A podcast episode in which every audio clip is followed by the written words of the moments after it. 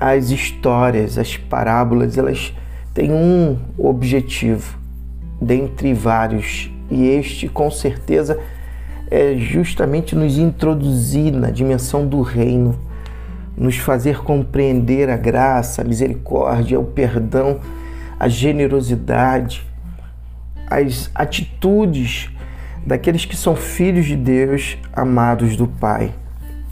Marcos, capítulo 4, a partir do versículo 26. Então Jesus disse: O reino de Deus é como semente lançada num campo por um homem. Ele vai dormir e se esquece do que fez. A semente brota e cresce, mas ele nem imagina como isso ocorre.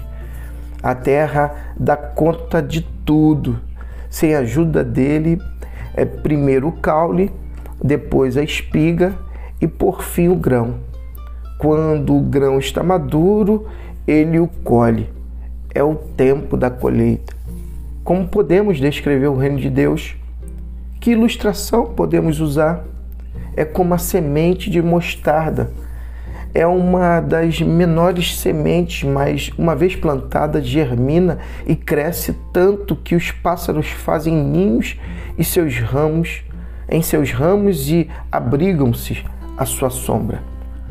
Com outras histórias semelhantes, ele apresentava sua mensagem ao povo, aplicando as histórias a experiências de compreensão deles. Ele sempre contava uma história quando estava sozinho com seus discípulos, explicava tudo, desfazendo o emaranhado. Todos os nós eram desatados. Todas as histórias eram pormenorizadas para que houvesse uma compreensão. Isso tinha a ver com a intimidade que os discípulos é, naquele momento estavam exercendo. É justamente nesta intimidade que Jesus te chama neste dia, para receber a revelação das histórias, da Sua palavra, para que seja revelado a você de forma especial a vida dele próprio. Deus se fez carne e habitou entre nós. A revelação especial que a própria criação nos dá dele também próprio e também o habitar dele dentro de nós. Também ele nos revela a cada dia na nossa intimidade.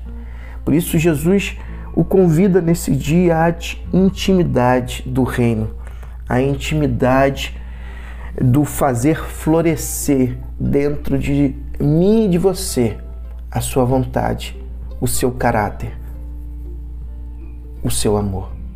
E que Deus te abençoe.